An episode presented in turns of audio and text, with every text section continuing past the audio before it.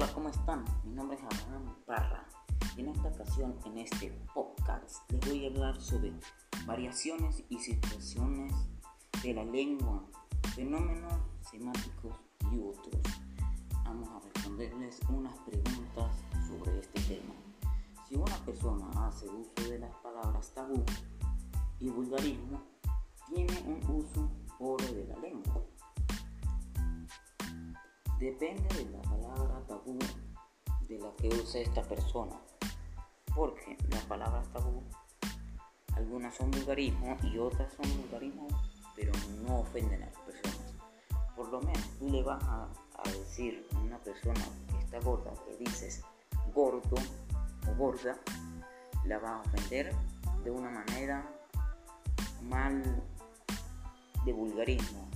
Ahora, si se lo dices de otra manera, palabra tabú, le dices obeso, no se va a ofender, pero igualito estaría juzgando alguna palabra tabú. Cuando hablamos de que una persona no sabe hablar, realmente esto es cierto, no es cierto. ¿Por qué? Porque todas las personas saben hablar, solo que unas no usan el mismo vocabulario que otras. Por lo menos en algunos países las regiones tienen un distinto vocabulario. Por lo menos en nuestro caso Venezuela, en las zonas de cordilleras tienen una manera de hablar cantadito de campesino. Ahora cuando hablan en la ciudad, hablan bien desarrolladito la lengua. No se cumple el principio de comunicación. Sí se cumple el principio de comunicación. ¿Por qué? Porque las personas hablan, solamente que tienen un distinto vocabulario, tienen otra manera de hablar, pero se adaptan al mismo idioma. ¿Cuáles son las razones para esta afirmación? Una de estas es leer para poder adaptarse a un vocabulario nuevo, para poder entenderse con otras personas, o si no, estar en un, lugar donde hayan muchas personas con el mismo vocabulario y tú te puedas adaptar hablando con ellas. No sabe hablar o presenta dificultades para adaptar su habla al contexto comunicativo específico. Sabe hablar, solo que presenta dificultades para hablar para adaptarse su habla al contexto comunicativo de otras personas.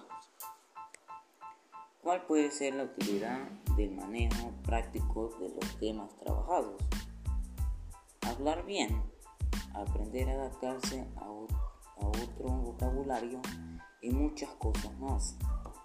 Porque tenemos que adaptarnos a los vocabularios, pero de todas maneras tendríamos que entendernos algún ejemplo de los fenómenos semáticos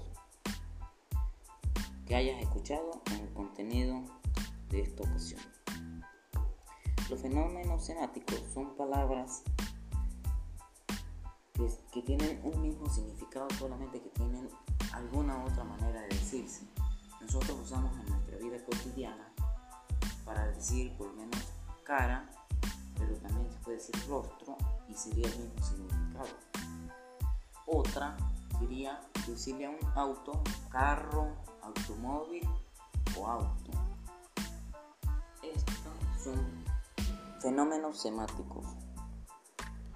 ¿Cómo, ¿Cómo me sentí al abordar este tema y desarrollar la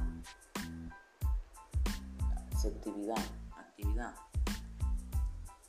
Yo me sentí bien al desarrollar este podcast porque tengo libertad de expresar estas preguntas a otras personas.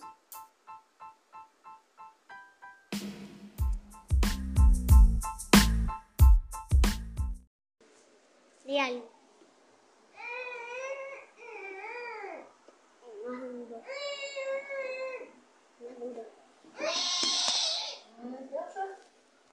Hola, Fea. ¿Cómo está? Muy bien.